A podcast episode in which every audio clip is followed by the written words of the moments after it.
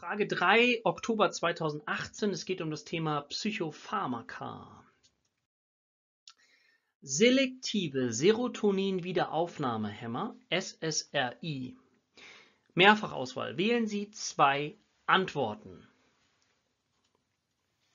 Lest noch nicht rein, sondern fragt euch als erstes wiederum, was fällt mir zu diesem Thema selber ein? Was weiß ich über selektive Serotonin-Wiederaufnahmehämmer? Wer bekommt Serotonin-Wiederaufnahmehämmer? Für welche Patientengruppe ist das geeignet? Was fällt euch dazu allgemein ein? Versucht wieder so eine kleine innere Stichwortliste für euch zu machen Schreibt es auf, wenn ihr noch am Anfang seid, damit ihr das dann immer mehr und mehr vertiefen könnt. Also Oberrubrik ist hier Psychopharmaka. Da gibt es ja eine ganze Reihe, ne? Neuroleptika, wir haben Valium, Benzodiazepine, wir haben eben Antidepressiva und ihr wisst hoffentlich, okay, das sind Antidepressiva der neueren Generation. Ältere Generation wären trizyklische Antidepressiva, das heißt, diese selektiven Serotonin-Wiederaufnehmer haben ein paar andere Nebenwirkungen, sind möglicherweise besser verträglich als die anderen. Aha. Okay, steigen wir mal ein. Werden eingesetzt bei Depressionen und Zwängen. Das ist nochmal wichtig, denke ich, dass ihr das gut wisst. Also auch bei Zwängen, das mag man vielleicht am Anfang nicht glauben, aber verringert eben auch die Symptomatik, Depression und auch bei Ängsten. Ja, okay. Lass uns direkt reingehen. Selektive Serotonin-Wiederaufnahmehämmer, SSRIs, A, sind bei psychotherapeutisch behandelten Patienten kontraindiziert. Also sind selektive Serotonin-Wiederaufnahmehämmer bei psychotherapeutisch behandelten Patienten kontraindiziert, ja oder nein? Was denkst du dazu? Finde da kurz deine Antwort für dich und dann gehen wir direkt in die Erklärung rein. Falsch. Viele Störungsbilder profitieren geradezu von einer Kombination aus Psychotherapie und Pharmakotherapie. Also die Kombination aus beidem gibt häufig die wirkungsvollste Komponente, zumindest wenn wir uns die Wissenschaft angucken, die Studien dazu. Und natürlich ist damit auch Psychotherapie auf keinen Fall eine Kontraindikation bei Personen, die mit einem Antidepressivum behandelt werden. Ja? Also ich denke, das ist möglicherweise sehr einleuchten. Es ist nur leider manchmal so in der Praxis, dass Menschen dann nur mit einem Antidepressivum behandelt werden und gar keine Psychotherapie machen und dann ja denken, okay, das wird schon von alleine. Ich gebe euch mal ein Beispiel aus meiner Praxis, was bei mir jetzt noch gar nicht so lange her ist. Da ist dann eine Person, so ein Manager, der nicht mehr kann, der völlig erschöpft ist, der depressive Symptome zeigt und aber auch keinen Antrieb mehr richtig hat und nach Hause kommt und fertig ist. Zum Arzt und dann verschreibt der Arzt ihm ein Antidepressivum. Dieses Antidepressivum sorgt dafür, dass er wieder ein bisschen mehr Antrieb hat, dass er nicht mehr ganz so müde ist, aber er ist in der gleichen Mühle gefangen wie bisher auch. Er ist nämlich sehr, wenn man sich jetzt die Kindheit anguckt, psychotherapeutisch, biografisch total spannend, ist er in einem Haushalt groß geworden, wo es primär nur um Leistung ging. Also alle haben sich darüber über Leistung definiert, über machen, machen, machen, machen, nicht ausruhen. Wenn ich mich mal ausruhe, kriege ich eher ein schlechtes Gewissen, fühle mich überhaupt nicht gut. Und das ist das Programm, was dahinter steht. Und jetzt sorge ich dafür, dass durch dieses Antidepressivum ich jetzt noch ein bisschen weiter durchhalte, aber ich bearbeite ja gar nicht die Grunderkrankung.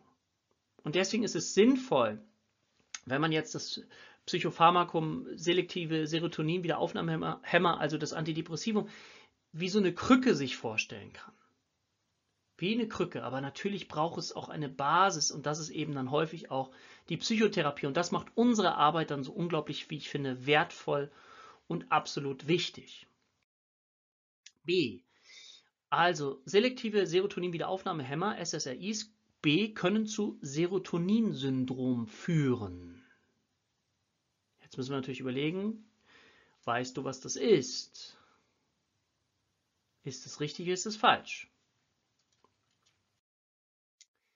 Das ist absolut richtig. Also das Serotoninsyndrom ist kein Krankheitsbild jetzt so im klassischen Sinne, sondern das wird dadurch ausgelöst durch eine Anhäufung dieses Botenstoffes von Serotonin. Und das kann zu vermehrten Symptomen führen. Also, wenn ich zu viel Serotonin habe, also Anhäufung, das ist damit gemeint, dann, und das, du siehst das hier, können meist so innerhalb 24 Stunden nach der Medikamenteneinnahme auftreten, kann es zu Symptomen kommen, die so aussehen wie so ein grippaler Infekt, also Fieber, Schüttelfrost, äh, Schwitzen, erhöhter Puls, Blutdruck ist erhöht, Übelkeit, Erbrechen, Durchfall und gegebenenfalls eben auch Bewusstseinsstörungen, wow, ja, oder sogar ein Tremor, ne, dieses Zittern. Und deswegen kann das lebensbedrohlich werden und deswegen ist das auch ein Notfall, ja, dieses Serotonin-Syndrom. Und es ist auch wichtig, dass wir das auch notfallmäßig behandeln. Also das heißt nicht, dass wir es behandeln, sondern dass es ins Krankenhaus muss.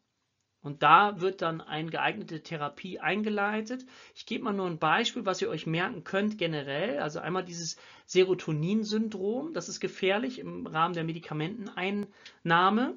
Wenn zu viel, also wenn es zu dieser Anhäufung von Serotonin kommt, dann kann das zu Symptomen führen. Die Einstellung von Medikamenten bei Patienten ist ein ganz diffiziles Thema. Das dürfen ja auch nur Ärzte machen, aber das ist wirklich nicht immer ganz so leicht.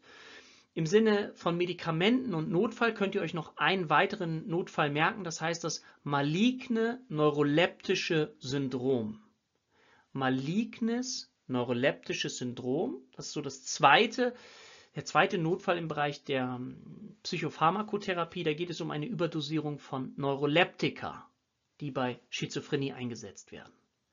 Hier geht es um das Serotonin-Syndrom, auch eine Anhäufung von Serotonin. Und deswegen könnt ihr euch das beides aber, finde ich, ganz gut in der Kombination bitte merken, weil das schon sehr wichtig ist und auch öfter mal abgefragt wird. C. Ja, selektive Serotonin-Wiederaufnahmehämmer werden zur Behandlung von Angststörungen eingesetzt. Ist es richtig? Ist es falsch? Auch das ist richtig, ja. Antidepressiva wirken einerseits antidepressiv, aber eben auch angstlösend. Leider nicht ganz so angstlösend wie jetzt Benzodiazepine, also Beruhigungsmittel, Valium, aber das Problem ist bei Benzodiazepinen oder Valium, das wisst ihr hoffentlich, ist, dass wenn ich die eine längere Zeit einnehme, also über mehrere Wochen, dann kann das zu einer Abhängigkeit führen. Und deswegen dürfen diese Medikamente, sowas wie Tavor, Diazepam zum Beispiel, nur akut eingesetzt werden für eine akute Beruhigung. Aber ihr könnt euch sicherlich vorstellen, dass die Medikamentenabhängigkeit in dem Bereich von Angststörungen natürlich relativ hoch ist, weil die natürlich besonders gut wirken. Aber man versucht eben da dann Antidepressiva zu geben, die auch auf die Angstsymptomatik wirken, aber in den meisten Fällen bei den Betroffenen nicht ganz so stark wie eben diese Beruhigungsmittel, die aber wiederum abhängig machen. Und das ist das große, ja, oder die große Gefahr dabei. D führen typischerweise zu einem deutlich erhöhten Speichelfluss. Also da sind wir jetzt im Bereich von Nebenwirkungen, wo ihr euch jetzt fragt, okay, treten diese Nebenwirkungen auf? Wenn ja, aha. Also Erklärungsmodelle dazu für, dafür zu finden, ist meistens schwierig. Das heißt, da würde ich euch wirklich raten, das auswendig zu lernen, weil die komplexen Wirkmechanismen welche Botenstoffe im Gehirn auf welche Bereiche sich auswirken, also beispielsweise äh, Serotonin oder auch Dopamin, nur weil wir jetzt immer nur über die Stimmungsanteile sprechen, also das, was es mit unserer Stimmung macht, heißt nicht, dass nicht Dopamin zum Beispiel noch ganz andere Aufgaben hat. Ja, noch ganz andere auch im Bereich der Bewegung zum Beispiel. Also wir gucken uns ja immer nur diesen spezifischen Teil der Psyche an, aber das ist natürlich nur ein Teil dessen. Die haben natürlich noch viel mehr auf Lager, sag ich mal so. Also diese Antwort ist falsch, es ist eher das Gegenteil. Es kommt häufig zu einer sogenannten Mundtrockenheit, also nicht zu vermehrtem Speichelfluss, sondern zu Mundtrockenheit. Woran liegt das? Das liegt einfach dadurch, dass die Medikamente die Speicheldrüsen in ihrer Funktion etwas einschränken.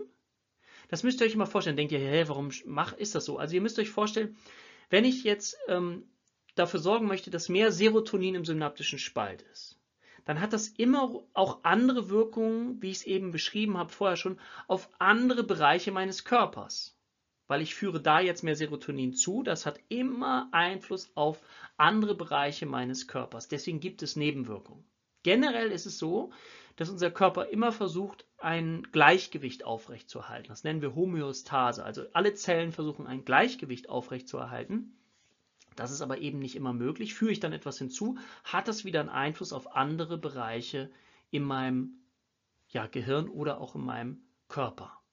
Ja, das wisst ihr zum Beispiel, wenn ihr schon mal was von extrapyramidalen Nebenwirkungen gehört habt. Ja, da sind wir beim Thema Schizophrenie, wenn die Medikamente bekommen. Also auch da hat es einen Einfluss auf andere Bereiche. Und man muss das immer gut abwägen. Nehme ich jetzt Medikamente, nehme ich keine Medikamente, ist es jetzt nicht sinnvoll, davor Angst zu haben, weil wenn die Psyche so stark beeinträchtigt ist, dann ist es eher sinnvoll, manchmal andere Nachteile in Kauf zu nehmen. Aber es ist eine gesunde Abwägung. Bitte tut mir einen Gefallen, geht nicht so in dieses Feld, oh, Medikamente sind ganz, ganz schlimm oder Medikamente sind ganz, ganz toll. Lasst uns das immer sehr intelligent betrachten. Das ist immer eine Abwägungssache. Es kommt immer auch auf den Einzelfall drauf an. Was wiegt jetzt schlimmer? Okay, gehen wir weiter. E, selektive Serotonin-Wiederaufnahmehämmer. E vermindern die Serotoninkonzentration im synaptischen Spalt im Gehirn. Ich hoffe, durch die Antworten vorher ist euch jetzt klar, was die Antwort hier ist.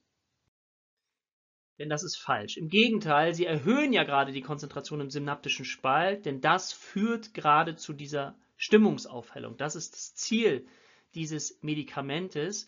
Deswegen heißen die Medikamente auch so, und das muss man sich ein bisschen verständlich machen, selektive Serotonin-Wiederaufnahmehämmer. Also das heißt, dass versucht wird, selektive Serotonin-Wiederaufnahmehämmer.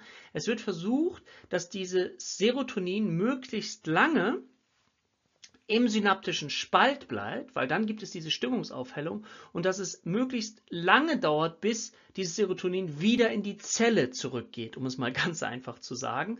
Und deswegen baut man so eine kleine Schranke da ein, müsst ihr euch vorstellen, wie so eine Schranke, dass es eben länger dauert, bis das Serotonin wieder in die Zelle hinübergeht, weil es eben besonders gut ist, wenn in diesem synaptischen Spalt möglichst viel Serotoninkonzentration ist, weil das die Stimmung eben aufhält. Darum geht's. Fassen wir nochmal zusammen. Selektive Serotonin-Wiederaufnahmehämmer, SSRI, B und C ist richtig. B können zu Serotoninsyndrom führen. Notfall, Krankenhaus. C werden zur Behandlung von Angststörungen eingesetzt. Das sind die beiden richtigen Antworten. Wenn ihr das so gemacht habt, super. Auf jeden Fall könnt ihr es euch jetzt erklären. Und durch diese Erklärung habt ihr wieder die Möglichkeit, das auch auf andere Prüfungsfragen zu übertragen.